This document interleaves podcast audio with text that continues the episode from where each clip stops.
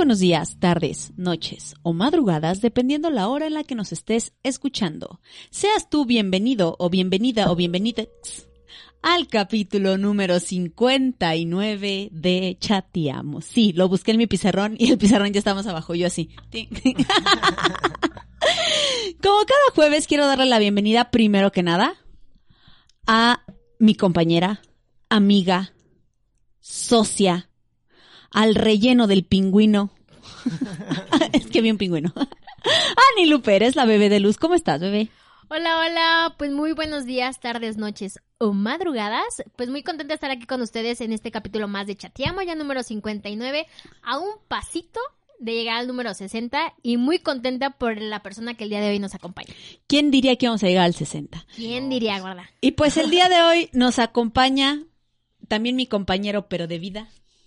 Nada más, Sí. solamente por cuatro años De no, diferencia. no, de diferencia. Pero hoy nos acompaña este un fan nuestro y también una de las personas que más admiro en este mundo, mi pequeño hermano, ya ni tan pequeño, el actor, director y maestro de teatro, Luis. Luis Hola. qué? Luis Ezequiel. Luis Ezequiel.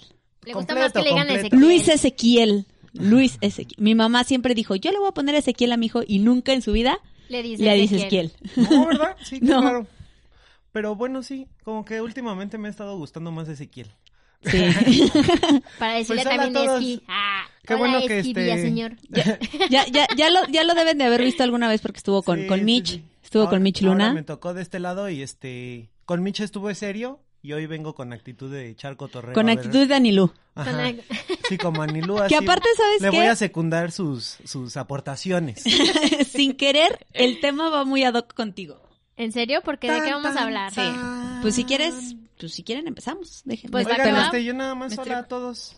Ah, sí. Gracias. Yo voy a hacer este, voy a decir buenas madrugadas, tardes o días. Depende de, de- para porque, llevar con- la por- rebeldía. por- porque Contreras. Ajá. Porque Contreras. Muy bien. El tema de hoy creo que va muy ad hoc y algo de lo que mi hermano nos va a poder aportar mucho. Y por supuesto que va a dar mucho material para las bromas de ustedes dos.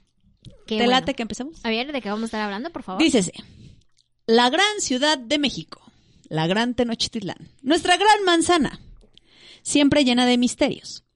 La ciudad tiene uno de los sistemas de transporte más amados o quizá más odiados, pero también más misteriosos del país. La gran Orua Naranja, el metro de la Ciudad de México. Cientos de historias se han escuchado al respecto y hoy recorreremos algunos de los mitos y leyendas más sonados del metro de la Ciudad de México, el cual creo que mi hermano conoce bastante bien. Me gustaría no conocerlo tanto. De hecho, ¿sabes qué? Una vez me acuerdo que te tocó un incendio, ¿no? Ibas ¿En con un metro? en el metro. Sí, como que explotan de repente las... Sí. Como la pila, como la pila que trae porque es eléctrico, ¿no? Entonces trae como una pilota y a veces explotan porque pues ya son muy antiguos, se pasan. Yo me acuerdo que una vez creo que ibas ¿Por con, qué no con- las cambian? creo que ibas con Debbie y les tocó y Sí les tocó una explosión, Sí, algo así. quedarnos ahí un rato porque sí, o sea, explota y se llena todo de humo, la gente pues también entra en pánico y este y se queda parado ahí el metro, ¿no? Hasta que ya pues lo mueven y llega otro, entonces toda la gente se queda ahí en el pues, esperando. Pero me encanta porque a mi hermano siempre le suceden cosas bien random en su vida. Y ya hasta después de que le terminan de pasar es como con mi mamá así de, ok, te voy a contar. ¿Y por qué no me has contado antes? Porque te ibas a asustar. Pero fíjate que me pasó. Pues sí, a veces a veces no, ¿para qué? Sí. O sea, cuando se ¿Para qué rompió, cuando? Sí. cuando tuvo un accidente en la moto y se le rompió la pierna, no, pues, no pensó en mi mamá, dijo, mejor le hablo primero a alguien más y ya después le habló a mi mamá. Sí, ya después ya. Sí se te salió el hueso. No, No. bendito Dios, no. Pero a mi compañero con el que iba sí se le El salió fémur.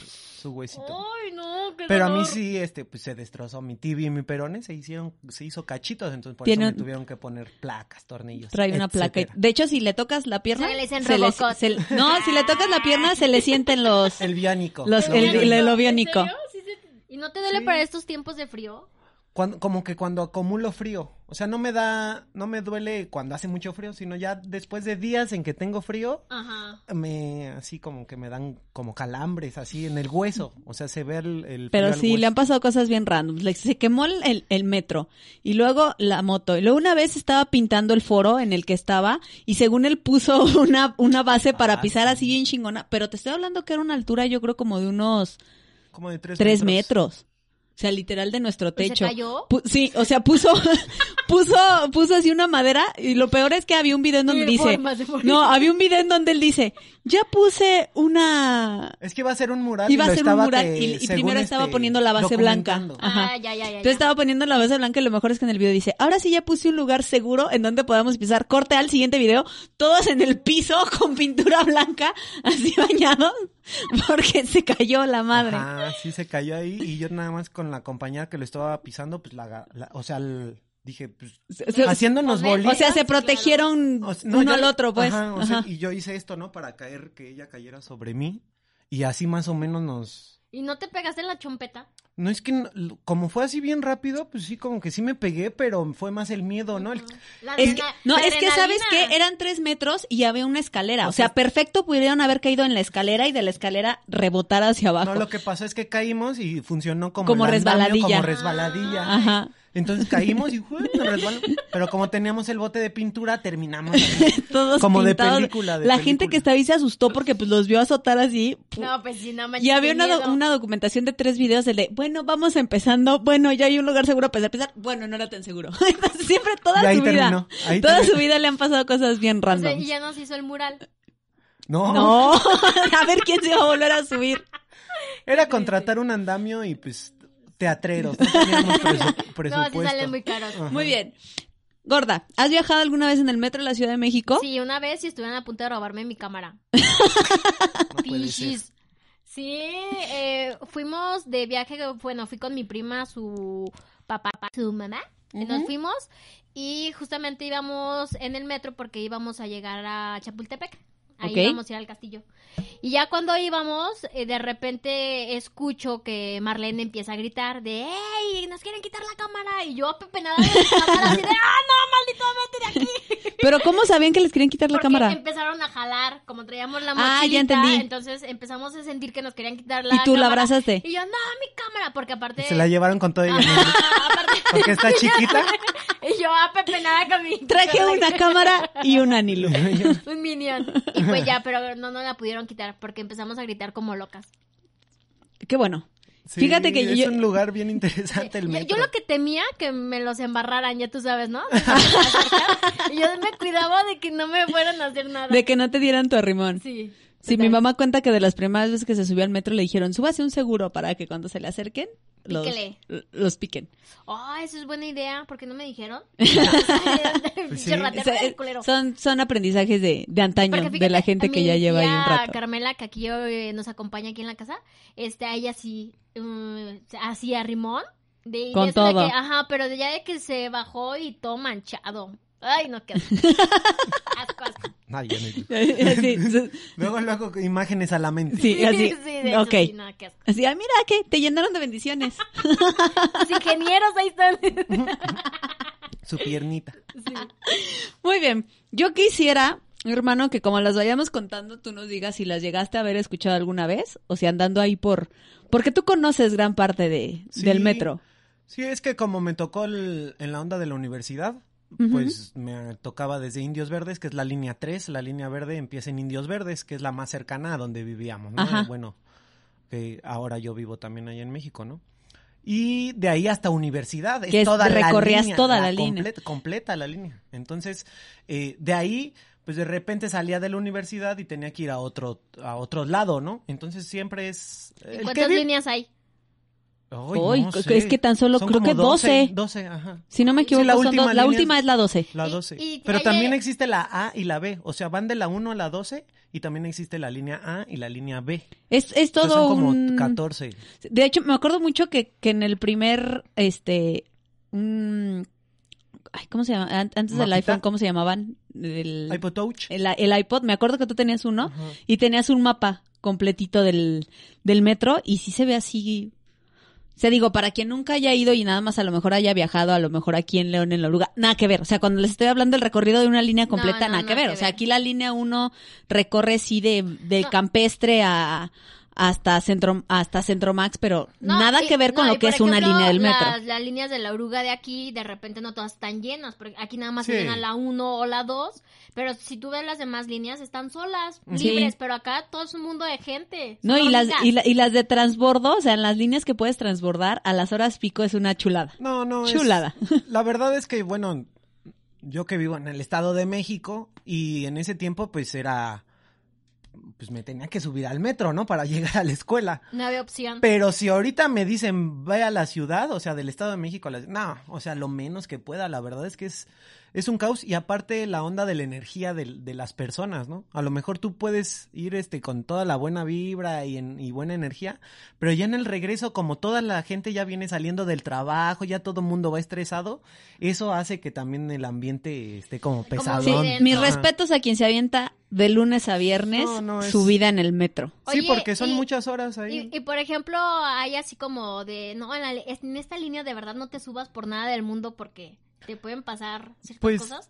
La línea que más así como... La, la que yo sé que es más subterránea es la línea donde está Barranca del Muerto. Que, creo que justamente es- viene una historia Ajá. de justamente de ahí Entonces, esa es como... ¿Por qué? Porque se siente, o sea, sientes hasta el clima. Es la más subterránea. y ahorita que lleguemos a la historia vas a también- saber Creo que es la plus. naranja, creo que es la naranja. Y este, y esa, pues como que esa línea, la naranja, como está toda subterránea, este, casi tampoco no hay gente.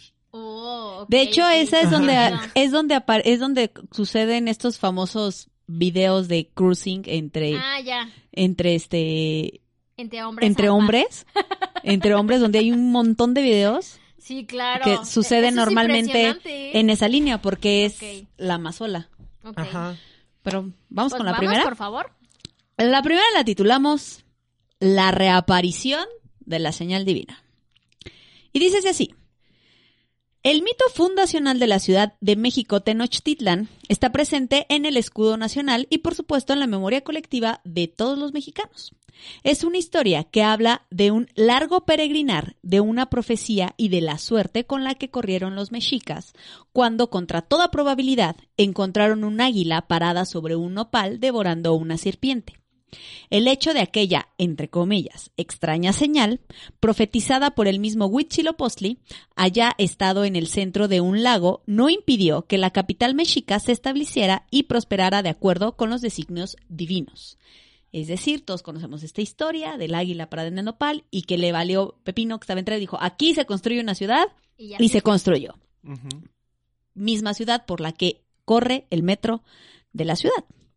Corrían los meses lluviosos del 2017 y el metro llegaba a las primeras planas gracias a sus constantes inundaciones. Fue en este contexto en el que la señal divina se replicó en medio de la modernidad y el caos de la Ciudad de México. Un águila se, posó por más de una hora sobre una de las señalizaciones de la estación nopalera de la línea 12 del metro. El evento causó el asombro de propios y extraños, quienes inmediatamente comenzaron a comparar los trenes del metro con la mítica serpiente y a las infames inundaciones con el antiguo lago de Texcoco. Uno de los reportes más afortunados lo hizo el Instituto Nacional de Antropología e Historia, que a través de un tuit y unas fotografías confirmaba que este avistamiento se trataba de la señal divina de los mexicas y comprobaba que esta ciudad, después de todo, seguía siendo la Gran Tenochtitlán. El análisis de las fotos por especialistas en el tema confirmó que el águila en cuestión se trataba en realidad de un halcón de Harris y no del ave que forma parte del escudo nacional. Este halcón es común en las zonas boscosas que rodean la ciudad, aunque casi nunca se le ve viajando en el metro. Literal, hay un tuit que subió el Instituto Nacional de Antropología donde pareciera ser serio, pero está de un lado la imagen de la Fundación de Tenochtitlán y del otro lado la imagen de, De esta, entre comillas, águila, que yo, sin saber mucho, realmente la vi y dije, esa no parece águila, está muy Es un chiquita. murciélago. Aquí está. Sí, pues es un halcón. Es el tuit de la, del Instituto Nacional. Ajá. El águila sobre metro nopalera, la señal sagrada por si dudaban de vivir en la gran Oye, pero se Tenochtitlán. ve como con- en su patita tiene de esos que con los Como- que la entrenan, ¿no? Como de donde... Ajá, de, de esas aves entrenadas. Sí, ¿no? Que les ponen Como ahí que alguien se le, Se le fue se le fue. Sí, porque pues en la ciudad sí hay gente pues que se dedica mucho a eso, a ¿no? la crianza de las aves. de, y de casa, ¿no? O sea, las, en- las entrenan y ese tipo de cosas. Pero la- casualidad. Oye, pero eso pues no tiene mucho, ¿no? No, fue hace Porque tres es la años. línea 12 es la más nueva. Sí, fue hace tres años, 2017. Órale, está chido. No, pues, oye, pues qué emblemático. Sí, Digo, sí, ¿no? Después como de tanto tiempo y que justamente ahí, porque pudo haber caído en otra línea, ¿estás de acuerdo? Pero Una justamente, palera. ajá. Sí. Pero justamente ahí, pues, está Son, interesante. son esas coincidencias. Ajá, Sí. que de Raras. repente siempre uno se pregunta, ¿por qué? ¿Por qué? Bueno, y también así. tengamos en cuenta de que cuando se construyó el metro, pues se encontraron muchas cosas, ¿no? O sea, ¿Cómo qué cosas? prehispánicas, ¿no? Sí, o eh, sea, de en- hecho- por ejemplo, en Pino Suárez hay una pirámide en medio del, de la estación de- del metro. Crán- Ay, cráneos con millones y millones de, de antigüedad fueron encontrados en el, en el metro cuando se estaba construyendo. Sí, porque pues, todo, lo- o sea, como es subterráneo, Pues pues, sí, en- se ajá. hundieron mientras estaban haciendo la ciudad. Sí, sí, sí, Se sí. ahogaron, pobrecitos, imagínate. No, pero- nos hubiéramos ahogado, ¿verdad? Pero es que piénsalo, ne- neta, ¿qué pedo? ¿Cómo construyes una ciudad arriba de un lago? Es que lo más impresionante, ¿cómo lo hicieron? No sé. Pues ¿Cómo? el método de la chinampa, ¿no? Es lo que, lo que nos proponen. O sea, el construir como con la enredadera de los mismos, este, de las mismas plantas y la, como en Xochimilco, ¿no? O sea, que son islas que, que están flotando. Eh, lo que yo sé es que combinan varias, varias raíces y varias plantas y entonces se agarran y hacen algo que, que este, que flota, ¿no? Una, una isla. Y así era la Tenochtitlán, ¿no? O sea, una gran, gran isla eh, a base del método de la chinampa que estaba en medio del lago y que nada más se conectaba por eh, pues como si fueran este avenidas, ¿no? Y to- Hacia ¿Y el se queja centro. porque se inunda? Sí, pues sí. Cuando, no sé si te acuerdas, cuando se pasa de la caseta de la autopista México-Pachuca, que es la que conecta el Estado de México Con, el la Ciudad de México. Bueno, con la Ciudad de Ajá. México. Este, Con el DF. Discúlpenme, Nos vale, soy- sigue soy de- siendo soy DF. de la época del DF. Ajá. Entonces, este, cuando vas entrando a Indios Verdes, se va haciendo, o sea, la misma como avenida, creo que es Insurgentes es ma- Norte. Tienes razón, incluso vas en el vas en el coche O sea, sientes como si fueras en una Sí, y lancha. sientes como si así, fueras en una o sea, o sea, como si el pavimiento fuera así. Ahora imagínate lo que nunca te has tocado sentir un temblor en la Ciudad de México. No, jamás. Has sido sí, bastante no. afortunada. Sí, bendito sea el Señor. A ti a él le tocó el fortísimo del 2017, nada Ajá. más que él estaba en el Estado de México. Sí, no, se no, sintió tanto. todos- no. No, pero aún así No, se sí, siente sí, sí, no, fui- No, es que tú no sabes lo que es sentir. ¿Sí? ¿Cómo? ¿Qué sentiste? Yo estaba trabajando y estaba en un sótano. Ay, no. Estaba en la... Solamente a ti, Luis, se te ocurre. Te digo que le pasan cosas random en la vida. No sé, este... Diosito me pone ese tipo de... A sus guerreros. de sus mejores guerreros. No, no. es- No te pases. Estaba trabajando y en la escuela donde pues trabajo, el salón de usos múltiples, en donde yo tengo mis clases de teatro, que tienen los espejos y todo ese tipo de cosas, es pues no subterráneo, pero sí es eh, una planta baja. Tiene cosas arriba, ¿no? O sea, tiene un edificio arriba. Y, y pues empieza el temblor, teníamos 20, 25 minutos de haber salido al simulacro de porque fue el mismo día del claro. 85, Sí, sí, ¿no? sí, sí. Entonces, se meten los niños, imagínate, primaria y preescolar, metemos a los niños a los salones. Yo me fui a terminar de, creo que de adaptar un guion, algo, algo, ¿no? Me fui a ese saloncito, bueno, de usos múltiples, y hay un candelabro. Entonces empecé a ver que se movía y volteó a los espejos y los espejos se hacían como gelatina. Se ve, se ve cabroncísimo. Entonces dije, ay, no, dijiste, no, ¿es no ando- verdad o qué yo no, pedo? yo no vengo alcoholizado al, al trabajo, ¿no? Entonces, Nada de peyote, por favor. Ajá, y sonó de nuevo la alarma sísmica. Entonces, lo primero fue, pues es una equivocación, ¿no? Pues acabamos de hacer el, el o lo están simulacro. ¿no? No, o sea, o se activó así porque pues se acaba de ser el simulacro igual, pues sí era la de a de veras, ¿no? Yo cuando, pues es este fácil salir de ahí, o sea, no es, no es complicado salir del salón donde yo estaba. Subo y ya en el patio pues ya encuentro a los niños, ya los habían sacado y muchos niños llorando, porque en verdad, y eso, la escuela donde yo trabajo está en la, en la sierrita, bueno, de Sí, está, donde está es- como en un Sí, cerro. sí. de donde está el foro, de donde pasamos, pues es ya en, Más en las- para allá. en la arriba de la sierra de Coacalco, ¿no? Entonces, imagínate, ya estando en una montaña y sentir el movimiento es porque estuvo, pero Con todo. sí, sí estuvo fuerte, fuerte, fuerte, ¿no? Y hubo varias cosas que hasta en el Estado de México pues se cayeron, ¿no? Se fracturaron, hubo La escuela de Ángel, mi hermano todavía vivía allá, no fue hasta noviembre porque había Sí, la grietas. secundaria, ajá, Estaba fracturada. Estaban varias así, ¿no? Y pues también salió muchas cosas de este también pues la corrupción y ese tipo de cosas de las construcciones, Y mira que yo viví 18 años en el Estado de Y México. nunca te tocó. Me tocaron muchos temblores, muchos. Como ese, Sí, ninguno. pues es que sí tiembla muy tiembla a muy menudo, pero, tiembla muy seguido. pero o sea, relajado, ¿no? Mala suerte la de mi cuñada que le toca irse de vacaciones a Acapulco y le toca temblor en Acapulco. Eso sí está horrible. Eh, la verdad yo jamás he vivido algo así y espero jamás vivirlo porque no sé cómo reaccionaría, la verdad. Eh, pero sí era impresionante, por ejemplo, ver los videos o en la parte donde se parte el cemento en la calle.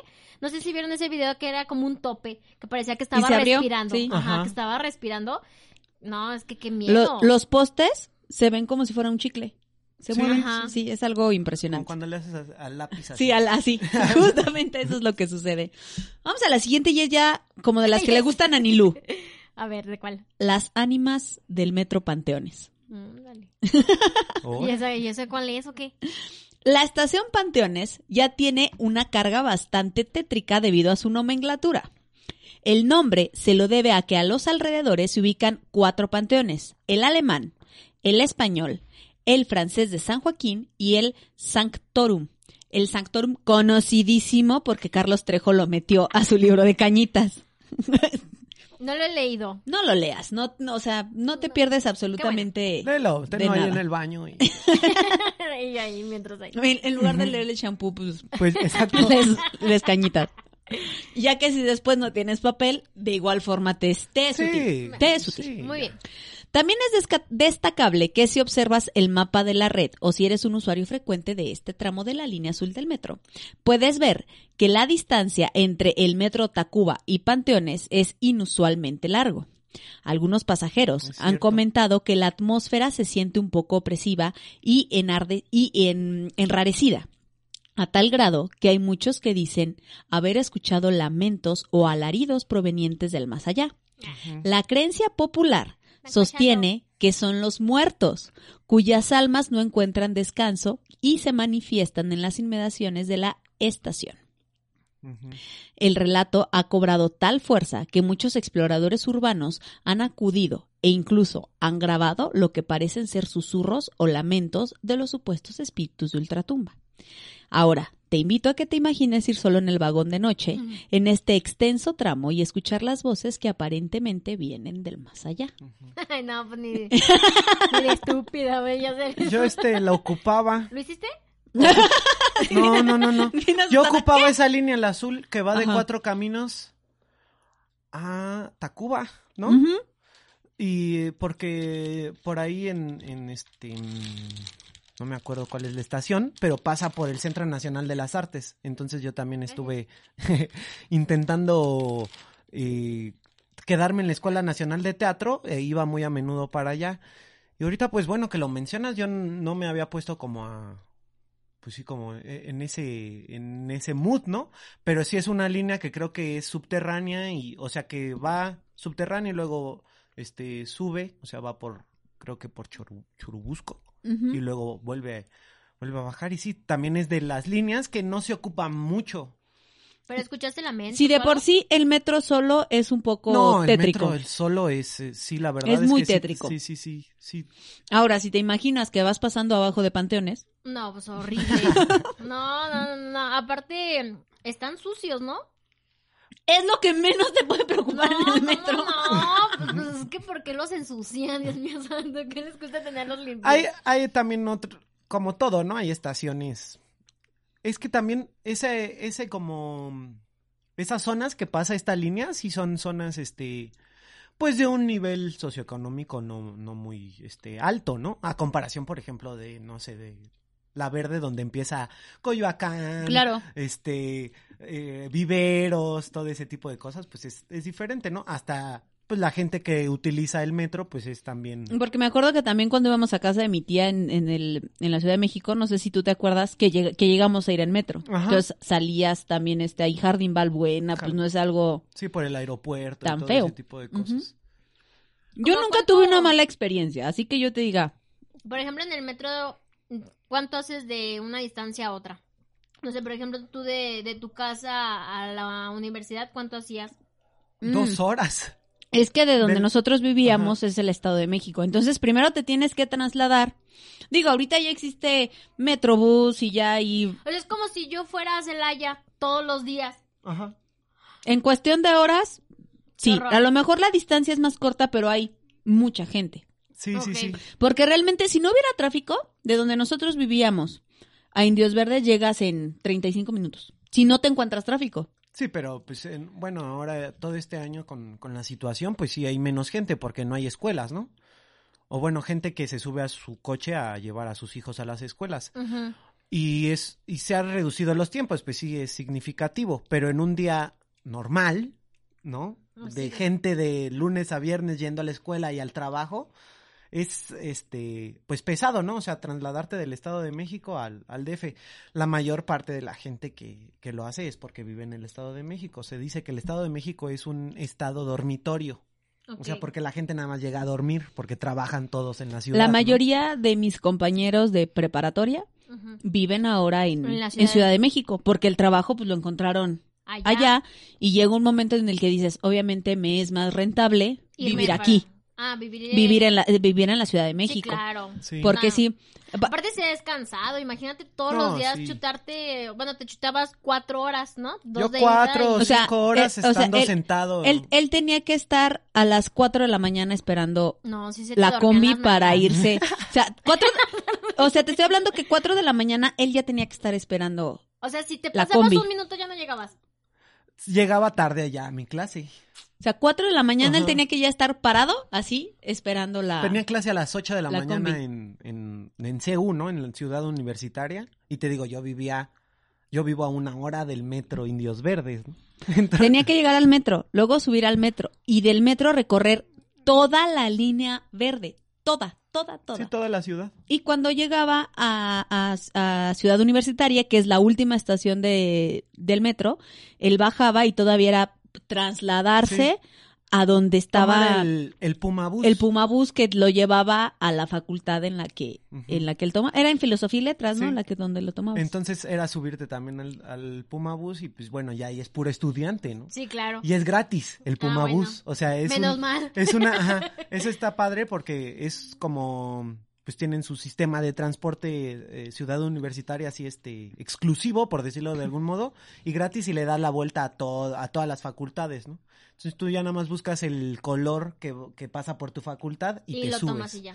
Pero eso también de regreso, ¿no? Y a mí entonces a veces me tocaba pues salir de clases, pasar a la biblioteca, hacer tarea, tal, tal, tal, cotorrear, estar con los amigos y me tocaba agarrar el último metro de regreso, el de las 12 de la noche. Eso sí está de miedo.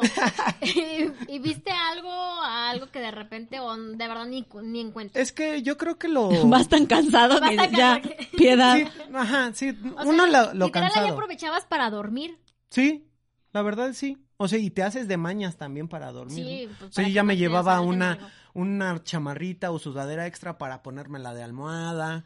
O, o ya sabes los lugares específicos en donde ya sentándote ahí y toda la línea y el poder dormir bien, que nadie te va a molestar o no te va a pasar nada. ¿no? Pero también me tocó sentarme en el piso y este y quedarme dormido, ¿no? Y, y despertarme y ya estar casi acostado así con gente en todos lados. Pero es que imagínate el ritmo, ¿no? O sea, a- despierte con dinero al lado, ¿no? Estaría Eso, chingón. eso ya está, hubiera estado chido, pero no. Pero sí, el despertarte a las 4, el tenerte que subir, el llegar al metro, llegar a clases, luego de clases hacer tarea y luego regresarte otra vez, sí, es, es, es bien pesado. Bien... Hay mucha gente que, pues así termina, O sea, ¿y cuánto duraste? ¿Cuánto te aventaste? pues casi cuatro, Cuatro años. años. No, no, qué horror. Qué horror. yo- yo no O sea, ahora, ahora entiendes por qué a veces dices, ay, no, piedad. Sí, sí, Ahora hay quien lleva años haciendo recorridos. Por Y, metro. ¿Ah, y también lo, lo, pues lo tenso del metro es la gente, ¿no? O sea, el, eh, pues que puedes encontrar cualquier tipo de gente, cualquier, o sea, lo que te imagines, lo que te imagines. Te lo puedes encontrar en el metro. Ajá. Y este, y pues también hay zonas, por ejemplo, cuando ya empiezas en La Lagunilla, Tepito, La Guerrero, Pino Suárez, que ya, o sea, que ya son de miedo. pues sí de miedo, A mi mamá sí le tocó que, que yendo a Tepito, sí se le acercaran y fue así de, ¿no trae para la caguama? O sea, te asaltan amablemente. Y mi mamá fue de... Menos. No, y mi mamá fue de este, no, no traigo. Ah, órale. Mi mamá siempre ha sido de usar muchos anillos. Y desde ahí ya no. No, espérate, o sea, tra- en ese tiempo creo que traía dos aquí y otros dos acá y sus esclavas. Todavía tú dijeras es fantasía, Ajá. pero a veces no era, o a veces era fantasía que brillaba mucho. Y esa vez le tocó que los que lo siguieran. O sea, que de verdad se fueron siguiéndolos, lo que los salvó fue que encontraron a un a un policía y fue al que le dijeron y se y lo se cambiaron de vagón y así se deshicieron de ellos, pero así fue así de, ¿no traes? Y sí, se vive un ambiente Muy tenso. tenso. Ajá. Conozcamos la siguiente historia. El hombre del metro Valderas. No han sido pocos los descubrimientos que se han hecho al excavar los túneles por los que circula nuestro querido metro. Las excavadoras se han detenido frente a hallazgos tan dispares como un mamut, centros ceremoniales prehispánicos y una osamenta con miles de años de antigüedad. A este último hallazgo se le bautizó como el hombre del metro Valderas y fue encontrado durante las labores de construcción de la primera etapa del metro, que contemplaba las primeras tres líneas. Esto a finales de la década de los 60. El hombre del metro Valderas se encontró a pocos metros de profundidad en las excavaciones que se realizaban sobre la calle Independencia, que en realidad se encuentra más cerca de la estación Juárez que de Valderas. Se trata de los restos de un hombre adulto de unos 35 años de edad que vivió en el Valle de México hace unos 10.500 años. La pregunta es, ¿cómo fue que los restos de este señor quedaron preservados a pocos metros de la superficie durante tantos años? La respuesta se liga con la historia geológica del Valle de México. Hace 10.500 años, los mamuts y algunos grupos humanos rondaban por el Valle de México sin mayor preocupación, hasta que comenzó una caída de cenizas de proporciones inusuales. Era la ceniza del Nevado de Toluca, que entraba en su última gran erupción plinaria. La erupción no solo modificó los ecosistemas de alrededor del volcán, sino que esparció una capa de cenizas que cubrió por completo el centro de México. El hombre del Metro Valderas debió morir poco antes de la erupción y sus restos fueron enterrados y preservados por la gruesa capa de ceniza que se depositó sobre él. Cabe mencionar que el hombre del Metro Valderas no es la osamenta más antigua encontrada en la Ciudad de México. Ese honor se lo llevan los restos humanos del Peñón de los Baños, pero corresponden a una etapa antropológica de la que se conoce muy poco. El Valle de México no fue ocupado de forma constante por poblaciones humanas, sino hasta hace unos 4.500 años. Poquito. Cosa de nada. Entonces este hombre es todavía más, Más viejo. antiguo Antes que de los primeros... que-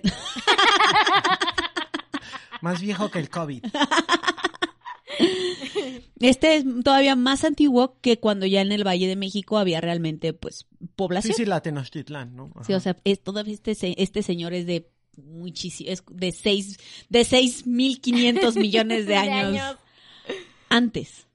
Oye, ¿y aparecerá todos los días o nada más cuando se le antoja o...? No, aquí nada más te están contando que encontraron su craniecito. Lo Ah. que les llamaba la atención es que es muy antiguo Y y estaba está muy bien preservado Ajá. y muy Sí, en la claro, superficie. Que no se haya deshecho por completo. O sea, cómo, y el cómo alguien no Es lo encontró ovni. antes. es un ovni, a mí no me Es un mientes. gris. Es un alien. gris. Es un, es, es un hombre sombra. es un hombre sombra.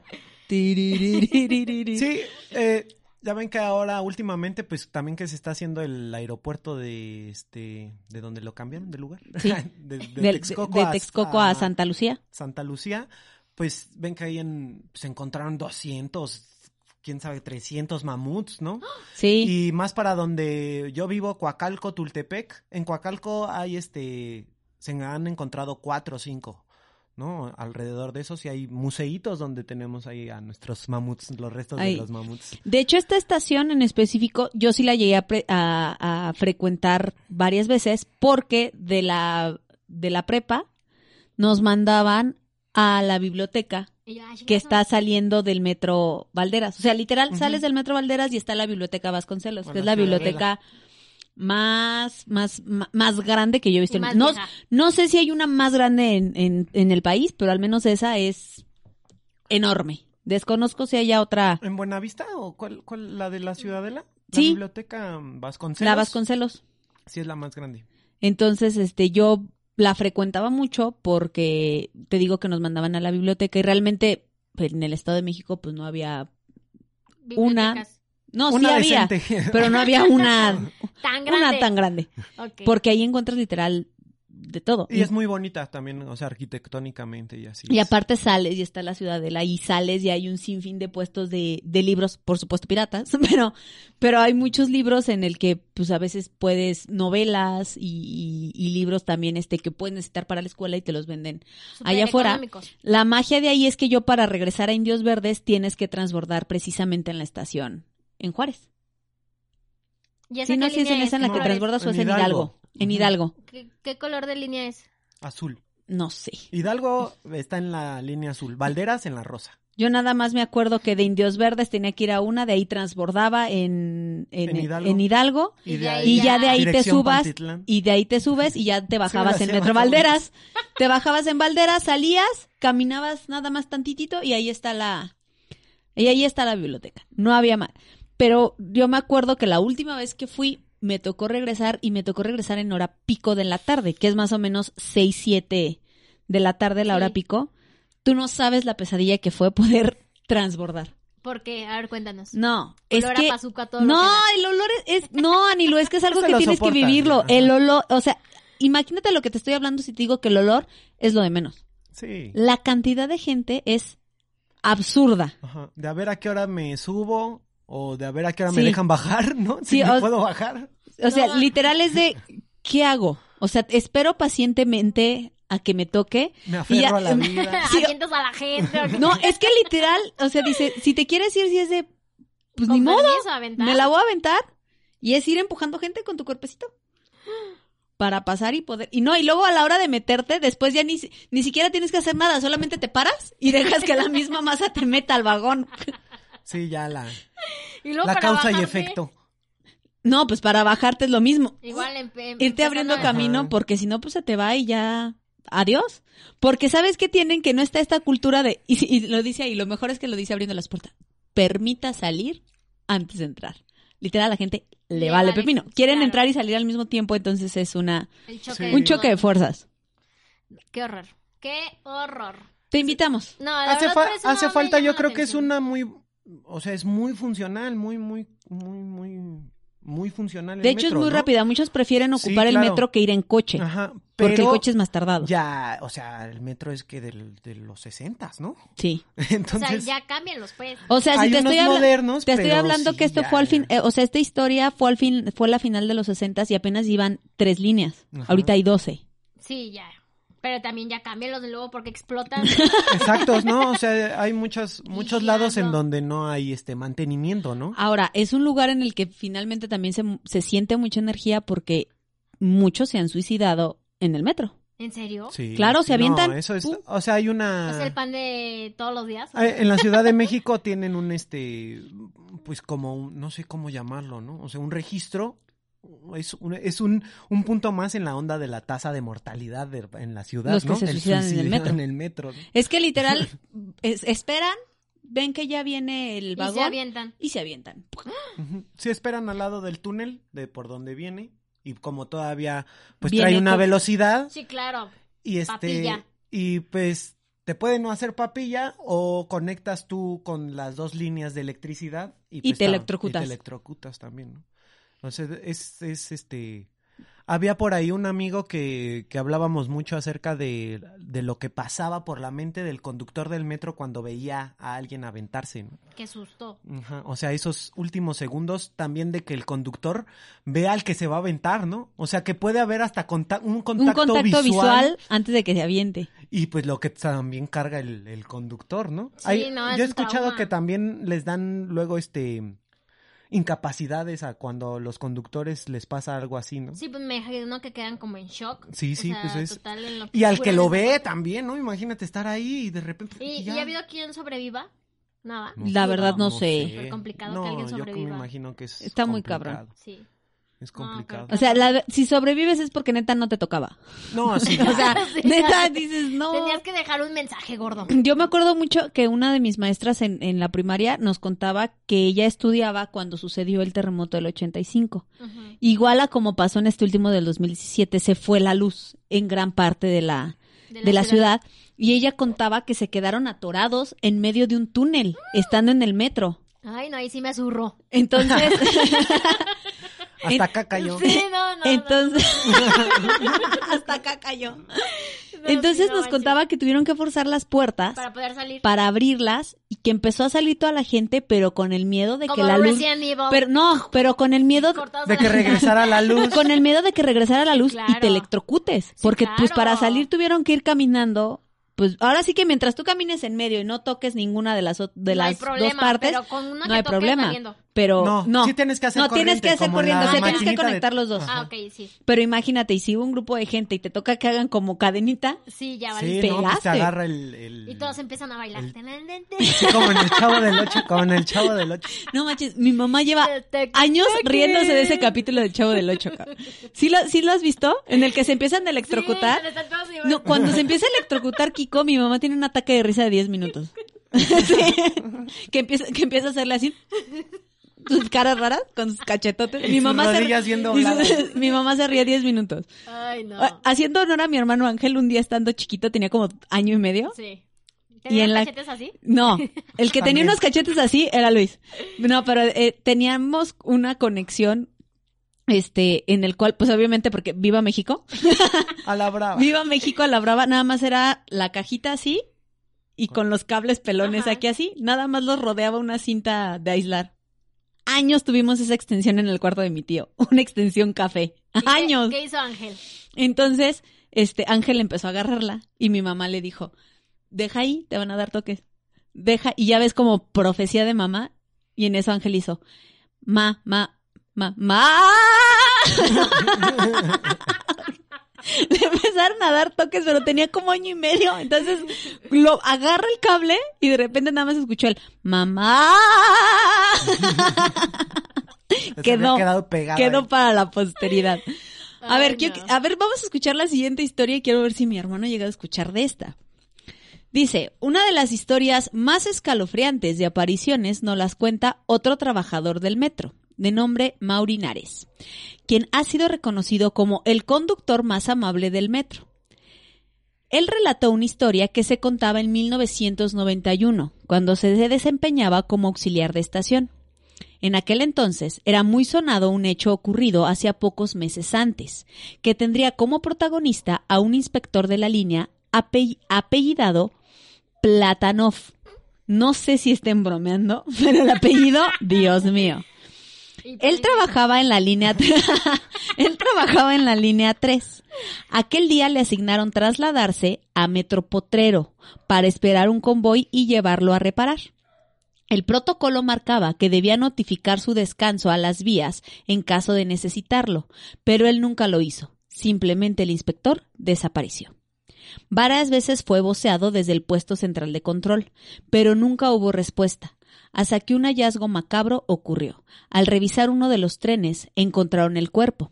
Fue entonces cuando se levantó la sospecha de que se trataba del inspector Platanov. La información se confirmó. ¿Cómo quieren que uno sea serio con este?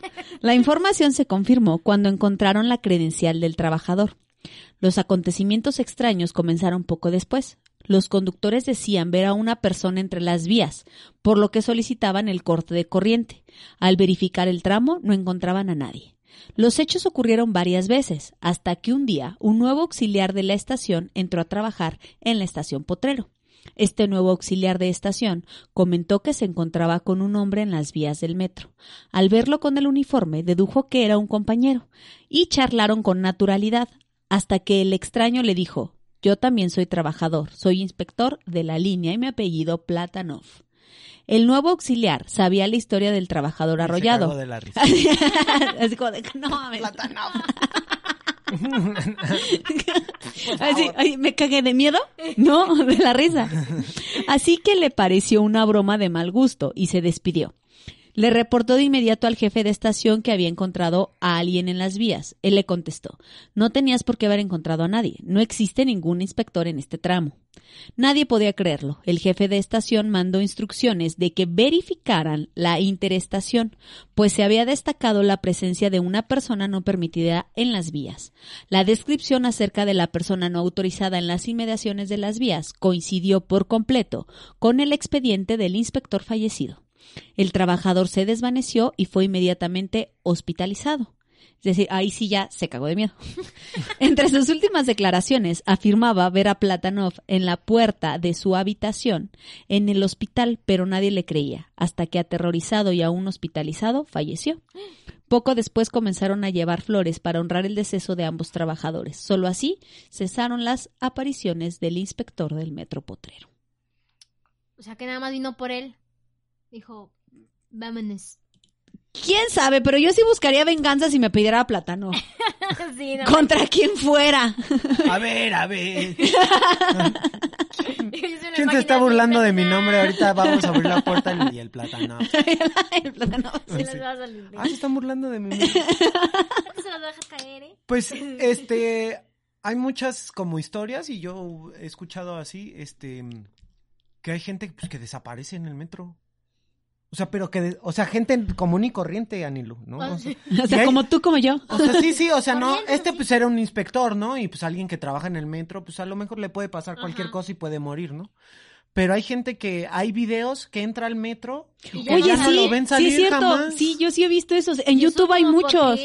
O sea, en, YouTube hay muchos. misterio Hay como metro. de, es como de entró porque hay cámaras por todo el metro. Ok, ok. Ujú. Entonces, yo sí he visto eso en YouTube y si los buscas hay videos. O sea, se ve la gente cómo entra y se le espera y se le sigue al vagón en el que se subió y simplemente Ya jamás no. volvió a salir. Sí, es rarísimo. Eso sí está muy loco. Y hay varios, ¿no? O sea, no es de que, ah, hay uno o dos, ¿no? O sea, hay varia gente que pues entró al metro y ya no. ¿Y pasa como a cierta hora o simplemente es No, como al simplemente pasa. Pues quién sabe, es que. Es, que, el metro es muy raro. Entonces, Es que son muchos. razón no se son muy, es que son muchos. Por favor. No, ¡Caminen! Ay, no. Exacto, Bicicleta, bicicleta. Bicicleta. Sí. No, eh, pero sí, o sea, es, es que es un, son muchos metros, eh, conectan una, pues una gran ciudad que a lo largo de los años, pues ha sufrido transformaciones muy, muy canijas, Sí, sí, ¿no? Claro, claro, claro. O sea, y, y cada vez se, se quieren hacer otra línea o algo así y pues pasan muchas cosas, o sea, es muy, muy extraño, es por eso que también digo, te puedes encontrar de cualquier tipo de persona. Entonces, a lo mejor entrando, pues hay personas, ustedes sabrán mucho de eso, pues asesinos, asesinas, Sí, sí, claro. Que pues se planean sus, sus cosas, ¿no? Su- su- Sí, sus actos. de Entonces, a lo mejor, eh, pues, no sé, o sea, hay, hay cosas extrañas, por, por- por ejemplo, en el metro no hay baños. O sea, hasta que No. sales, ¿no? Sí, o sea, sí, sí. hasta que sales de las estaciones. O sea, que digas, alguien lo metió un baño y en el baño no se lo No, destazó y se lo llevó en cachitos. No, o sea, es de que en verdad alguien que conoce el metro o si es alguien malo, o sea, si no te pones a pensar en cosas sobrenaturales, pues es de que alguien lo robó o lo secuestró y ahí mismo adentro del metro, entre túneles, entre cosas así, o, o los matan, los, o- quién sabe, ¿no? Pero pues sí es bien extraño de, de que, pues hay muchos documentos en que sí se ve entrar a la persona y ya no, Y ya no sale. Ya no Incluso se, se le sigue en el, en el vagón. O sea, es de, ok, se subió a este vagón, sigue en el recorrido del vagón y nunca sale. Y no hay como Nunca sale. una investigación de si lo encontraron o no. es ¿va? México. Ah, bueno.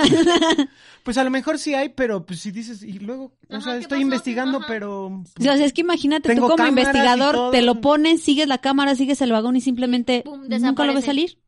Sí, sí, Eso sí son... está bien random. Por ejemplo, si hay cosas que te dicen así de, o sea, por ejemplo, yo, yo me llegué a perder en el metro. O sea, yo me llegué a perder, no. pero me llegué a perder de que como no sabes, te subes hacia la dirección equivocada y ya cuando vas en la dirección equivocada dices, ah, no puede ser, era para el otro lado. Y por ejemplo, no es como aquí que si te equivocas en la oruga, te regresas y nada más te cruz, o sea, nada más esperas en la puertita de enfrente y ya. No, ahí tienes que volver a irte al subterráneo, bajar unas escaleras subir. o subir y cruzar al otro lado. O sea, no es de que nada más digas, ay, ok, y Sí, te pases, ya, no. no.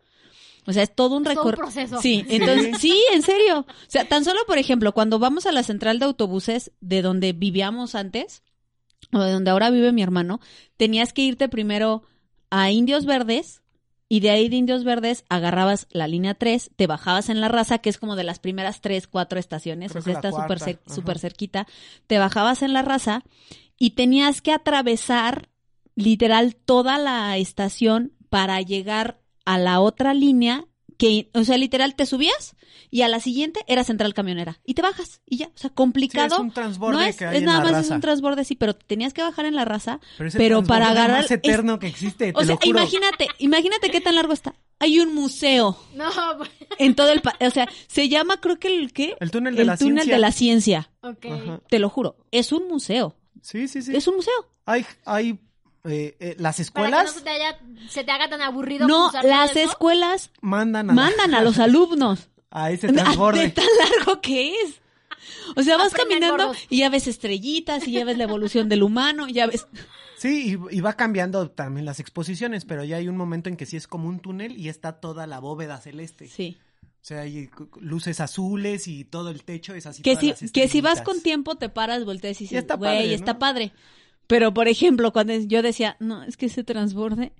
O cuando invierno. tienes que subirte al camión a una hora, ¿no? Ajá, Sí. Y tú llegas a la raza y, ah, ya nada más transbordo y es una estación. ¿Cuál? Pues son como 25 minutos de transbordar a la Sí, hora. es, es muy largo, de verdad es muy largo. O sea, ¿Por qué si caminas. largo? Porque es una estación, porque atraviesa la avenida principal, que es este Insurgentes Norte. Entonces es una La tra- o sea, imagínate, la atraviesas por abajo. Ajá, es una Ok, ok, super ok. avenidisísima. Y Entonces, literal, es como si fueras por la avenida, pero, o sea, yo me acuerdo que la primera vez que fui dije, ah, justamente como dice mi hermano, ah, es un transbordo nada más para llegar a la... Rápido.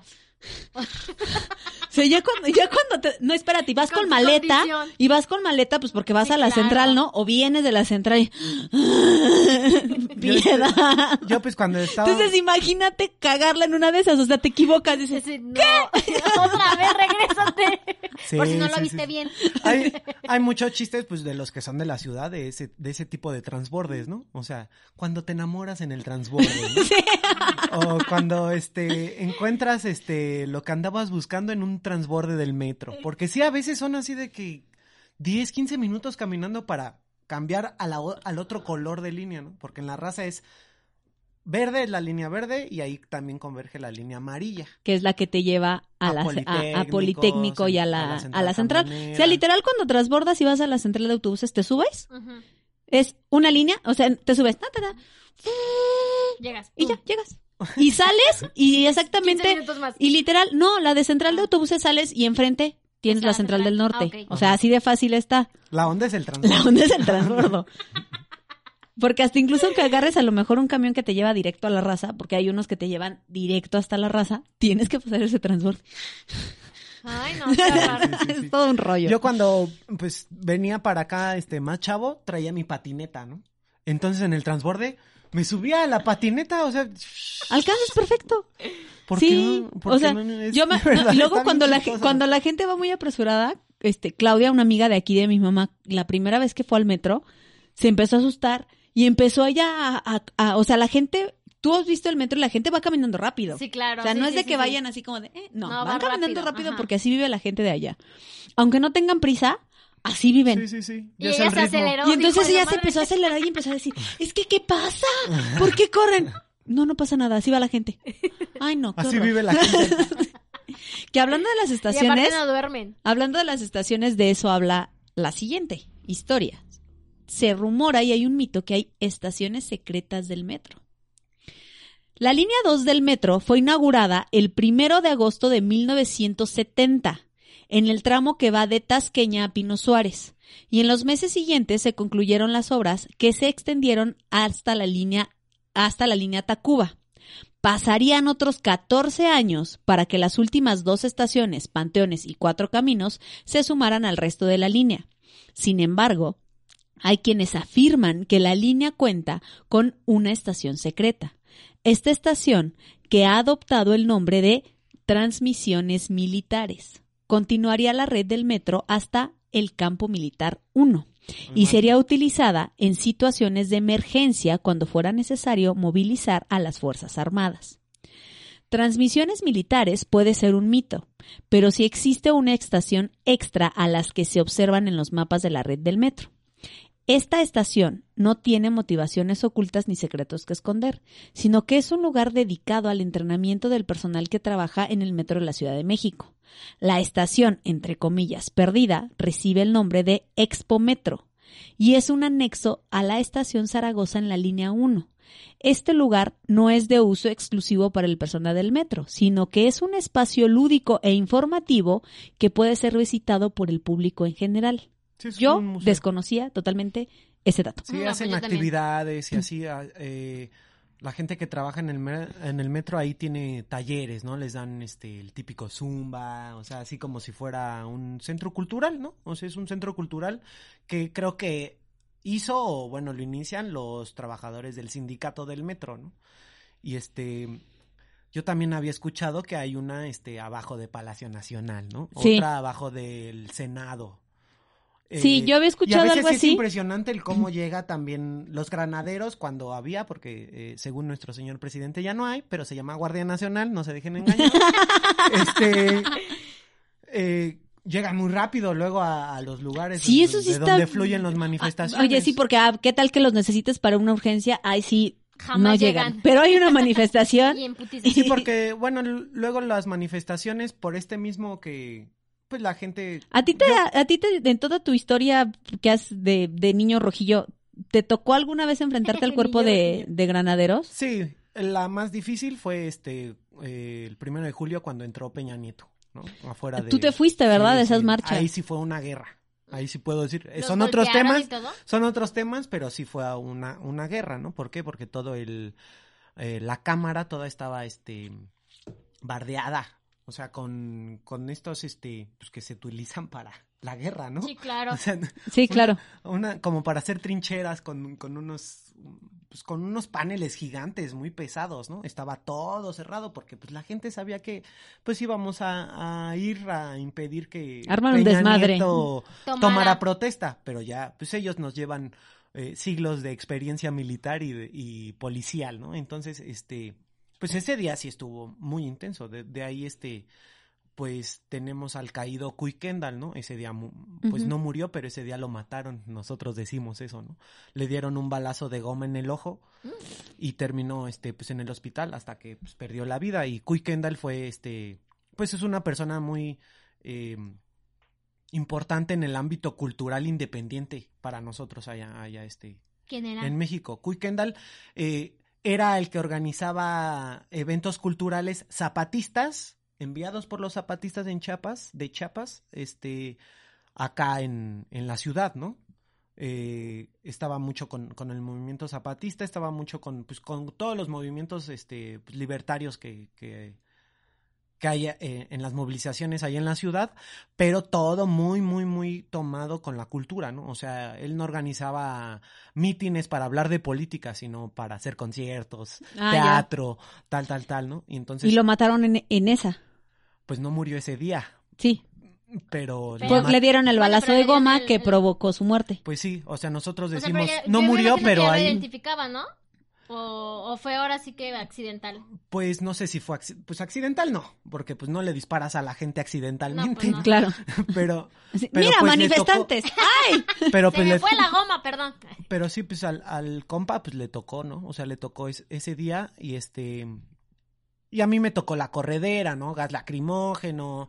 eh, obviamente, pues eh, también eran otros tiempos, yo tenía otros, ot- otros intereses y otra edad, y pues también entrarle a, a los cocos contra los, contra los granaderos, ¿no? Yo personalmente, eh, pues sé que de todo hay mucho, pero a mí nunca me ha tocado un policía bueno, entonces, este, eh, son mis peores enemigos. Eh, siempre dicen, es que no, debe de haber alguno bueno. A mí nunca me ha tocado un policía bueno, la verdad es que todos No, son, pues son No, pues no, este, no. deshumanizados. Des- desgraciadamente no tengo alguna historia buena que contar Ajá, de algún entonces, policía. este, pues ese día sí, sí, sí estuvo intenso, ¿no? Y pues se ve este, pues, ¿qué les narro del sexenio de Peña Sí. Nieto, no? O sea, se- Amén. se- Amén. eh, tocamos madera y este, pero sí, sí es, sí es este, ahí cerraron metros, por ejemplo, nos hicieron trasladarnos a, los manifestantes, ya no podíamos entrar a los metros. Alguna vez también cuando el 132 cerramos Televisa, o sea, hicimos una valla humana alrededor de Televisa, no dejamos entrar ni salir a nadie, creo que por más de 24 horas. Y este, y está ahí cerquita el metro Chapultepec, creo que es el Chapultepec porque sales a Televisa Chapultepec. Y este, creo, eh, la verdad no me acuerdo porque son, pues, Sí, son ya tiene- momentos también este, No, y aparte intensos ya que no mucho. Claro, O sea, estamos hablando que eso pasó hace cu- cuántos años, cuánto tiene sé, AMLO? ya. ¿Dos años? ¿Tres, no? Cumple tres, ¿verdad? ¿No, ya tienen tres, no? Sí, tiene más de seis años. Sí, o sea, ponle que ya tenga unos ocho, nueve años, Ajá. eso. Entonces entramos a esta estación porque queríamos darle la vuelta, salir por el otro lado, como un transborde, hacer un transborde, pero salir a- la calle. Lo, lo- Y le cerraron los metros. Y este, y primero nos encontramos con una puerta del- de las escaleras para salir, estaba cerrada, y del otro lado estaba llena de policías. Entonces, eh, tienen esta fuerza de encapsular. Entonces, esto de, de estaciones secretas, pues no me, no me brinca, ¿no? No se te hace raro que sí exista. Porque luego lo que hacíamos era cambiar de rutas, ¿no? Decíamos, para no encontrarnos con la policía, vamos, nos vamos a ir por acá, no, na- no por los, las típicas calles donde sigue una manifestación y te encuentras con la policía. Oye, que, finalmente, por ejemplo, en la matanza de Tlatelolco, de la que ya también hablamos aquí, el metro de Tlatelolco fue otro lugar en donde también los, en donde sirvió para, para agarrar a los estudiantes que habían alcanzado a correr de la mani- de, del meeting de la Plaza de las Tres Culturas. Había ejército y había policías en el metro, la- en el metro Tlatelolco, que finalmente no está tan cerca, Pero Y eso, así- y Pero- esto de las estaciones secretas no nada más es aquí en México, ¿no? O sea, yo he escuchado del metro de Inglaterra, ¿no? Que tienen este también Sí, claro. estaciones abajo del ¿cómo le llaman este a su donde se reúnen los políticos de Inglaterra, al- ah, donde está el Big Ben? Sí, por donde, no. donde se reúne este el, el primer ministro Sí, y todo sí, el, sí. su gabinete. O sea, to- que ahí también dicen que hay estaciones, ¿no? Eh, Es más en la película de B de Venganza, Ujú. hay este también Oye, ¿no? pues si aquí, en, si aquí en León secretas. tenemos nuestros túneles entre iglesias. Sí, claro. Sí, o sea, pero es que eso era muy de, pues de antes, ¿no? O sea, porque pues la, aquí en México, pues nuestra última guerra fue este, la guerra de revolución, que si nos ponemos a 1900 pensar, Que fue, pues, realmente fue No, ajá, no, 1910, sí, o sea, no, tiene es, no es no mucho. tiene muchos mucho. años, ¿no? Son poquito más de 100 años. O sea, comparados con a lo mejor otras guerras de otros países. sí, Sí, o sí, nosotros poco. nos dicen pues 1910, pero pues la revolución no duró un año, ¿no? No, pues no. Entonces, este, pues no. todo, todo ese proceso, pues sí, sí somos, sí fue un país que venía saliendo de la guerra. Entonces, por eso existen los túneles, por eso existen las ciudades eh, como Guanajuato, Sí. ¿no? Pues, pues de hecho ya Eh, ves que los, túneles de aquí, ya lo hemos dicho en otros, en otros programas, se dice que eran para que los cristeros cruzaran Sí, las, claro. las, las- la Sí, pues ciudad hay- y fueran como a o los sea, de que puntos hay secretos, importantes. hay secretos. Siempre va, ah, va a haber cosas que nosotros no, no sepamos. Porque Ahí no está el área en 51. ¿no? Hablando de poderes místicos, hablemos de la Virgen del Metro, la otra señal divina. ¿Cuál virgen del metro? Wikipedia define la pareidolia como un fenómeno psicológico donde un estímulo vago o aleatorio es percibido erróneamente como una forma reconocible. Claro ejemplo está, ustedes no lo ven, pero aquí atrás tenemos un cuadro al que Anilú siempre encuentra una forma bastante destacable en una parte del cuadro. Eso es, es cuando ves las nubes, el ver las nubes y encontrarle forma de algo, Yo siempre Eso es- forma a las nubes. la pareidolia. Y el que tú ves una mancha y dices, ay, aquí hay una Virgen". cara de no sé quién, Ey. eso es. Pues bueno, desde pequeños nos educamos en este arte de buscarle formas a las nubes o identificar caras en los nudos de la madera de nuestros muebles. Uno de los ejemplos más famosos de pareidolia a nivel mundial es la famosa cara de Marte, un relieve en la superficie marciana que desató el debate sobre si existió o no una civilización en nuestro planeta vecino. En la Ciudad de México tenemos un ejemplo de pareidolia colectiva que se ha mantenido vigente durante más de 20 años. Hablamos, claro está, de la Virgen del Metro Hidalgo. La historia comienza, sí, otra vez en temporada de lluvias. Las filtraciones de agua hacia el subterráneo de la ciudad corría el mes de junio de 1997, cuando Carlos Guevara, un vendedor de dulces, notó un charco de características singulares. Se corrió la voz y en menos de lo que se forma una mancha de humedad, miles de devotos guadalupanos se aglomeraban en los pasillos del Metro Hidalgo para presenciar la segunda aparición de la Virgen de Guadalupe. Claro, esto en forma de un charco. Los mismos usuarios del metro se dedicaron a preservar la imagen y a montar altares improvisados que a su vez atraían más y más curiosos y devotos. Eventualmente, la Virgen del Metro fue desplazada hacia una capilla a las afueras de la estación Hidalgo, en donde permanece descuidada y al borde del olvido hasta el día de hoy. El arzobispado de México negó que hubiera elementos para afirmar la presencia divina en las líneas formadas por una filtración de agua y animó a sus fieles a no caer en el sentimentalismo estéril y la vana credulidad. Mira quién lo dice. Bueno, Es que ahí no iban a tener Yo sí me nuestro acuerdo de- siguiente programa. Nuestro siguiente partidos programa. Yo sí me acuerdo sí, de esa, también, incluso antes de, antes de que la, Movieran. la movieran. Pero fíjate, yo me acuerdo perfecto. Pasábamos Y, la historia, no, aparte de que te persinabas, la historia era la siguiente.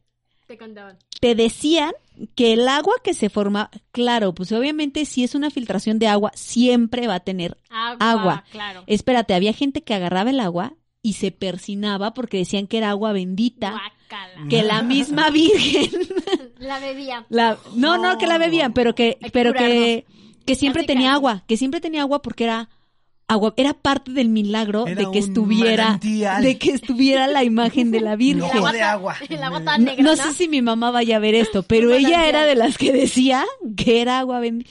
Claro, obviamente la ves y ves la típica formita así como de... ¿Y si se veía algo o no?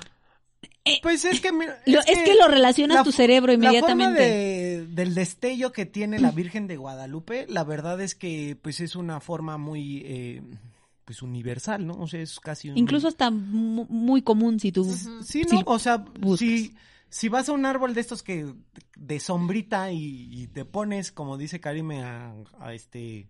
Pues A imaginarte, claro. obviamente, ay, sí, está el destello de la Virgen de, O sea, de Guadalupe, y- ¿no?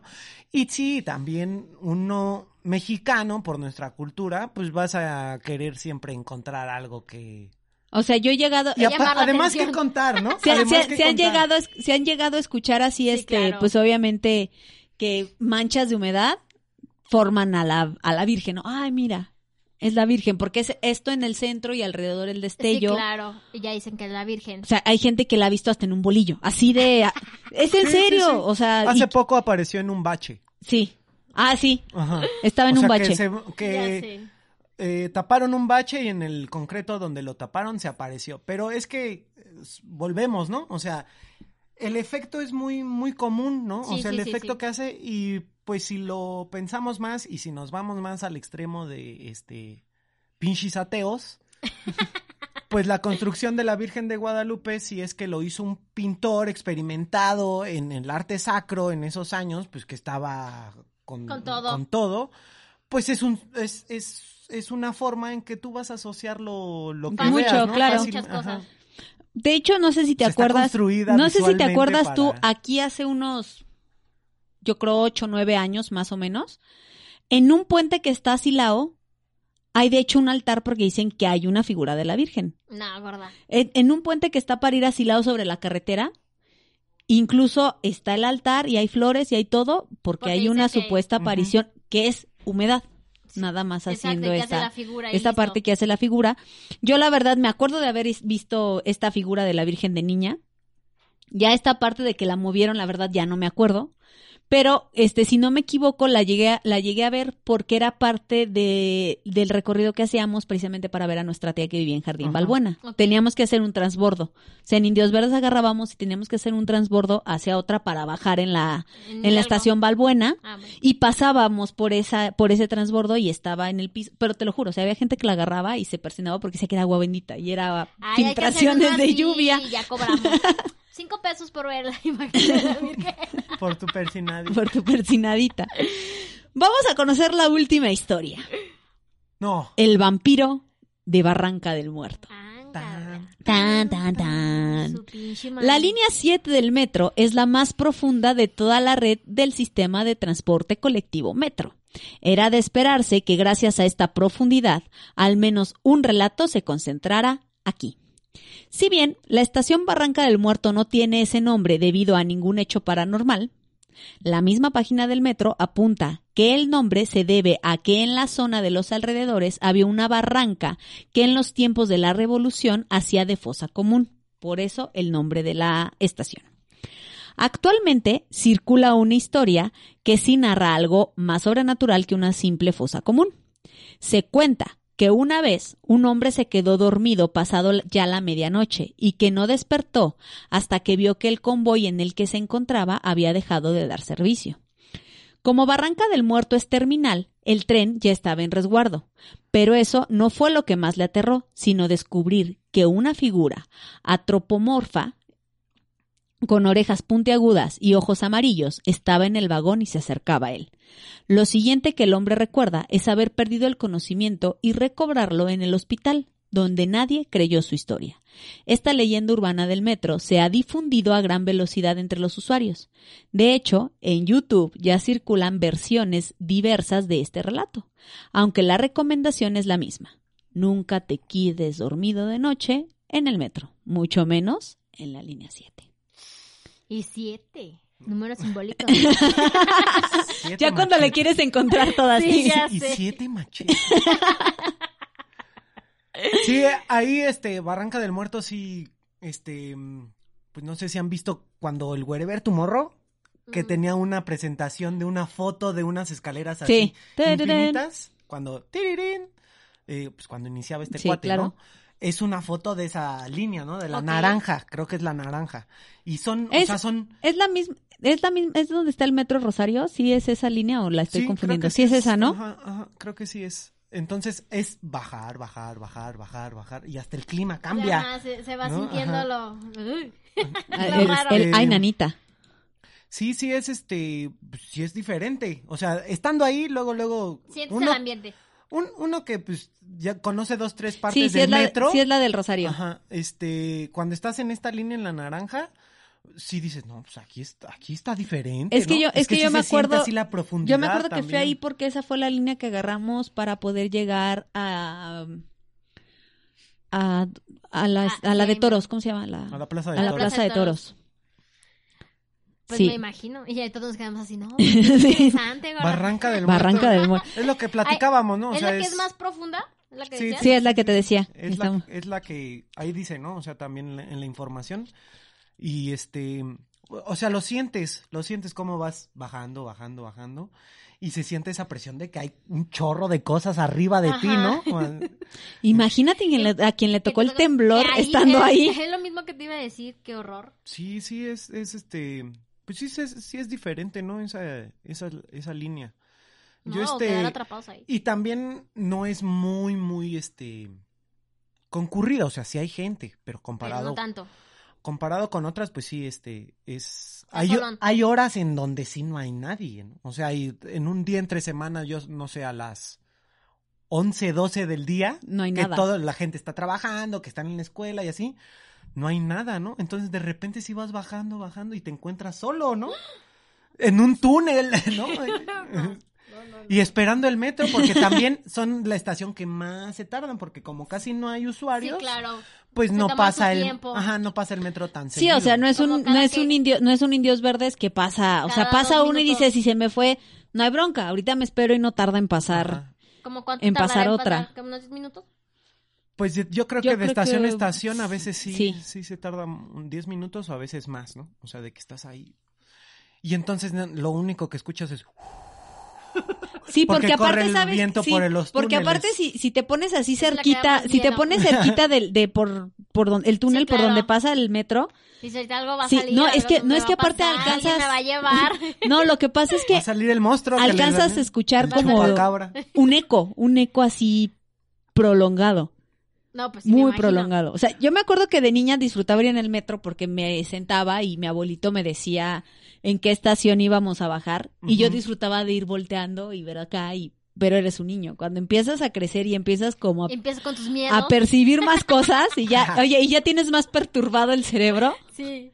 Ya este, ahora cada vez que me subo a pensar en asesinos, como, Como dices, como en, digo- esa, no, en esa línea no, como dice, favor. como dice Luis, imagínate, puede haber asesinos. Ok. No, pues, o sea, puede haber de todo, ¿no? El chiste es que... ¿Qué es lo más random que te ha tocado en un metro? Es que me han tocado un buen de cosas. Te digo que tu vida es rara. Sí, o sea, es que me han tocado un buen de cosas. O sea, desde que se ve la mafia del dulcero. sí, porque, o sea, y- o sea, ¿Cómo? de que empiezas a ver que son los mismos siempre, ¿no? Los Ah, mismos siempre, los mismos siempre. Y, y si hay la alguien mafia que del quiere- dulcero, eso me que encantó. quiere como otra vez, como Lo entrarle al negocio, es- o sea, es, un- es una mafia, ¿no? O sea, los dulceros, antes los que se subían con las bocinas, ¿no? Este, hasta que no se hizo bien la llamada de atención de que pues era una contaminación auditiva bien bien fuerte, Sí, ¿no? claro. Porque una mochilota con una bocina y, y hasta Puro reggaetón, no Ajá. manches. o a veces en la mañana, ¿no? Que la Ajá. gente pues aprovecha pues sí para dormirse, ¿no? Sí, y sí, la- sí, sí, sí, la... y el vagonero entraba al, pues a, pues a vender, pero se cuenta que es, que es una mafia, ¿no? Es, un, es una mafia que llega a veces hasta la trata de personas, ¿no? Sí, está, está cañón. está- Ajá. O sea, el Entonces, metro está cañón. Es que la Ciudad de México, la verdad es que es este, pues... ah, Eh, la Ciudad de México. no, es, es- Por es que eso es por eso, de mira- todo, ¿no? Es como, yo imagino, no he ido a Nueva York, ¿no? sí, y pero de- también, o sea, imagínense en esos sistemas de metro tan antiguos y, y tan grandes, Nueva York que tiene subterráneos y este y también en puentes, puentes, ajá, ¿no? sí, claro. Eh, y aparte, pues también metros de que el, el típico que vemos la película del Bronx, que va del Bronx Sí, a, al- de. Manhattan, ¿no? Sí. Cosas así. Entonces, en, en la ciudad, pues también hay partes así, ¿no? El metro chabacano. uy, ¿Han visto Irreversible? Sí, claro. No, Ay, no no, de la escena de la violación. Yo sí, sí. Pues en Chabacano hay este los transbordes no son por bueno los puentes no son por arriba sino por abajo. Son como ahí como en irreversible. Sí, no están en entonces esa línea creo que es también Chabacano no sé si es la naranja. Entonces hay puentes subterráneos o sea pasa el metro por arriba de ti Ajá. y, y este y están así pues feos no feos feos. O sea el olor a orín este y si bien te va te encuentras ahí a la gente que se está drogando que no te va a hacer nada Sí. pero y si no te toca suerte va a ser un eh, un pasillo Largo. largo este con la Con luz un típica que prende y, y apaga. y apaga, Ay, eh, no, con la basura a los lados o sea, eh, o sea, es la gran ciudad también no, O sea, No, y luego aparte- es- tétrica. No, y aparte sí es un lugar porque te digo, pues yo obviamente, yo llegué a viajar cuando estaba en la prepa y cosas así, pero por ejemplo ahora cuando me tocó regresar, que yo viajaba de aquí para ir a ver a mi familia y Sí. que, y me acuerdo que de la primera vez que yo llegué, el que fue por mí fue él, o sea, él fue por mí para poder llegar a la casa porque, pues ahora sí, porque aparte llegaba súper temprano. Porque no es nada más como en la tarde, sino que también llegas muy temprano, todavía está oscuro. Sí. Ajá. Entonces, esa vez llegué, llegué, este, llegué muy temprano allá a México, creo que llegué como a las 6 de la mañana. Y, y ya ves que, y ahí, y todavía me tocó así que estaba medio, medio oscurón. Entonces, él fue por mí, pero después me tocó que yo irme solo, sola, y cuando llegué a Indios Verdes, ah, porque también llegas a Indios Verdes y tienes que fijarte por qué salida vas, válgame la redundancia, Vas a a salir. salir para que ahí esté el camión o la combi que te va a llevar a donde, porque no te puedes salir por donde tú quieras, o sea, Ah, llegas, por ejemplo, llegas a Indios letras. Verdes y está por letras. Entonces, supongamos que a lo mejor yo me salía en la en la H y a lo mejor mis camiones estaban hasta la salida de la J o de la I. Entonces, hasta, pero es un ambiente que hasta miedo te da voltear y preguntarle a alguien, oye, ¿por dónde me salgo? Sí, Porque inmediatamente van, a detectar turista. que no eres de ahí. No, o sea que, Sí, o sí, sea, y, sí, y sí, literal, sí. Pues tú no sabes turista, con lo que te vayas a encontrar de, Sí, O sea, y mi- como todo, volvemos a repetir, hay gente Hay gente muy chida. chidita, muy amable y así, pero hay gente que pues Aprovechada. Y más en la ciudad, ¿no? O sea, aprovechar. Ah, sí, mira, ahorita yo te llevo y en lo que ya Sí. te marearon, ya te agarraron, ya te bajaron un varo o te mandaron por otro lado, o sea, o ya te pusieron un cuatro. ¿Sabes, ¿Sabes dónde pasa también mucho eso? También, por ejemplo, en Tepito. En Tepito es de, oye, estoy buscando tal cosa. Ah, ven, yo te llevo. Y te llevan para saltarte y Sí, para claro. bajarte la lana que, Sí, que sí. traigas y después, a ver, salte de ahí. Ay, no, qué A mí, miedo. a mí, pues, también de las cosas eh, random, bueno, no random, sino que, pues, extrañas que me pasaron. eh, me regresaba de la universidad en la- el último ya convoy del metro. Este, salía y para regresar a mi casa, pues, me tenía que subir a un camión, que era ya lo único, a las 12 ya un camión, ya casi no hay combis allá en Indios Verdes. Entonces, me subo al camión solo. O sea, yo me subo, me siento, dije, ahorita se sube el conductor, ya me voy. Y se subió otro, otro hombre y se sentó al lado de mí. Y me empezó a acosar. Ándale. Ajá. O sea, me, me tocó mi pierna, me dijo que si así estaba de velludo en todos lados. Me tocó mi mejilla. Y, tú, y yo, este- Un cafecito por lo menos. No, pues si chévere. hubiera estado todavía atractivo, pues. ¿no? Chévere. Pero, así- o sea, imagínate, ¿no? O sea, yo, yo ya no soy de eso de que, ¿y si fuera mujer, no? No, o sea, o sea, No, sí, claro. Pues No, o también. sea, tam- Sí, sí, sí, sí. ¿no? Y este, y entonces yo, eh, pues me puse muy violento, ¿no? O sea, le- ajá. O sea, no le dije nada, pero sí le dije, oye, este, o te bajas o, o te bajo, ¿no? Ujú. Y eh, su reacción fue levantarse y dejarme pasar, ¿no? Eh, pero sí, pues imagínate, ¿no? 12 de la noche, estando hasta allá en un camión solo y, o sea, cual- en cualquier asiento te puedes sentar. Ah, no, se sentó al lado de Sí, mí. claro. Y entonces en mi mente empezó a... No, y que la reacción de él sí fue así de dejarte, te toca alguien violento o algún pinche zafado, Sí, claro. te golpea, te noquea y, y lo Sí, que sí, sea. sí. Y te llamabas, Luis. No, sí, entonces, este, empecé ya a, a fijarme en ese tipo de cosas, ¿no? A tratar de no, no regresar tan tarde. Te empiezas a hacer colmillo, ¿no? Sí, y, y también en la mañana, a mí me decían, ¿y en la mañana cómo le hacías? No, yo llegando a Indios Verdes me aferraba a sentarme, porque si no te sientas es aventarte dos horas parado, ¿no? De Indios Verdes Universidad, entonces, y sentarme, audífonos, dormirme, ¿no? Y ya na- nada, nada, nada, nada. Eso sí, algo impresionante también de la gente que tiene esa habilidad. Yo he visto de gente parada. dormida parada en el metro. ¿Cómo Te lo para no caerse? Así, o sea, Así, se agarran. O a veces, ¿sabes qué pasa? Cuando te toca esos vagones donde va muchísima gente, la misma gente, ni necesitas agarrarte, la misma gente te frena para, la cuan- gente se para, el, de para el movimiento. Entonces, sí. Entonces, yo he llegado a ver gente así dormida, o sea, parada en medio de toda la gente. ¿Qué tienes? O de estar No bien dormido y Y despertar, despertar. una estación justo antes de la que te tienes que, Sí, es ah, ok. Yo no sé si podría. bajar, ¿no? No, es, Te vas programando. es, es un poder que vas adquiriendo. Yo, yo no viajaba el metro, pero pues obviamente yo sí agarraba una combi de la, de la secundaria y la prepa a, a la casa. Y cuando iba con mucho sueño, sí, o sea, como re- neta te programas, yo ya me agarraba y decía, tengo ganas de dormirme, cerraba los ojos y abría justamente antes de tenerme que bajar. No, qué loco. Entonces necesitamos ir a dar Sí, un hay- tour No, por no, el no. metro. Hay, Oye, si hay tan cosas... solo ahorita también veo las combis, ¿cuánta gente no se paran ni se asaltan?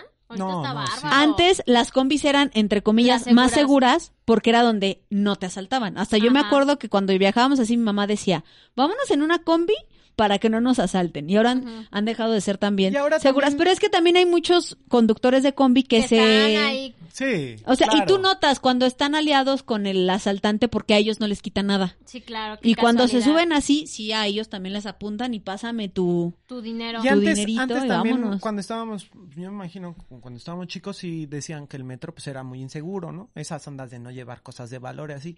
Y también algo que sí he notado es que ya no es tan inseguro, ¿no? O sea, ya la misma gente también si siente algo, luego, luego, ya también la gente ya está programada de defenderse uno con, o sea, defenderse todos, unirte ¿no? contra, Ajá. como le pasó al asaltante de la combi al que Sí, claro, madrearon totalmente. Por- sí, porque la gente ya en la ciudad ya está, bueno, ya estamos hartos, ¿no? Ya estamos hartos. ¿Qué tal el video que vimos hace poquito hartos. donde el güey asalta en la combi y todavía les está apuntando con una pistola en la cabeza, les está quitando sus cosas y todavía les dice, dame tus billetes y un güey como que le da así la cartera completa Y dice, "No, pues y el no". güey se la regresa y dice, no, los puros billetes, tampoco me quiero pasar de verga.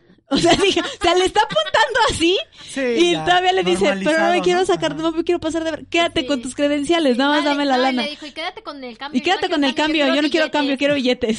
Tú, culero. Pues bueno, se nos fue este episodio número 59 de Chateamo platicando del bello metro de la Ciudad de México. Por eso digo que sin querer quedó, o sea, porque Quedó. quiero que sepan que no estaba planeado que mi hermano ¿No? viniera a grabar, pero quedó y pues de voz de un experto de la CDMX.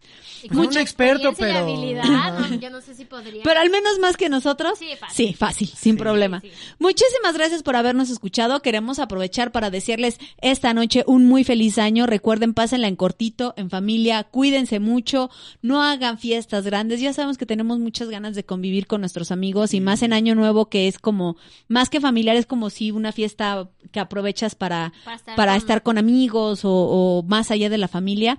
Pero pues ahorita pasémoslo en familia, cuídense mucho. Ya la vacuna ya llegó, pero pues a De ver, todos modos, esperemos que nos llegue la vacuna antes que nos llegue el bicho. Por favor. Un rayito de esperanza. Un rayito, ya, ya, vamos viendo un poco la luz. Cuídense mucho, recuerden guardar su, su sana distancia, que tengan un muy feliz año. Muchísimas gracias por acompañarnos otro año más completito aquí en Chateamo y en Excense. Los invito a que se echen un clavado a nuestro canal de YouTube y vean todo el contenido que tenemos para ustedes. De verdad hay para todos los gustos. Muy Muchísimas gracias.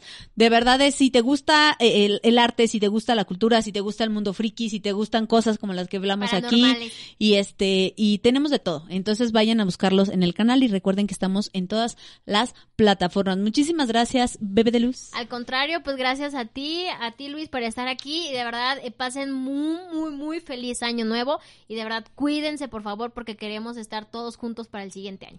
Hermano, muchísimas gracias. Estuvo No, muy ¿de chido. qué? Nos divertimos mucho. Experiencias. Estuvo muy chido. Está bien. Ya me, di- me terminé de dar cuenta que sí me están me pasan luego cosas. sí, bien, bien ¿Ya se hizo raras. consciente? Ya hizo consciente que sí le pasan cosas raras. Pero bueno, Muchísimas gracias por habernos escuchado. Les mandamos un gran beso a todos los que nos siguen, a los chatilovers y a los, A los ya los, ya los bautizamos Sí, como como los los chatilovers. chatilovers. Muchísimas gracias. Yo te busco el próximo jueves y te pregunto, ¿chateamo?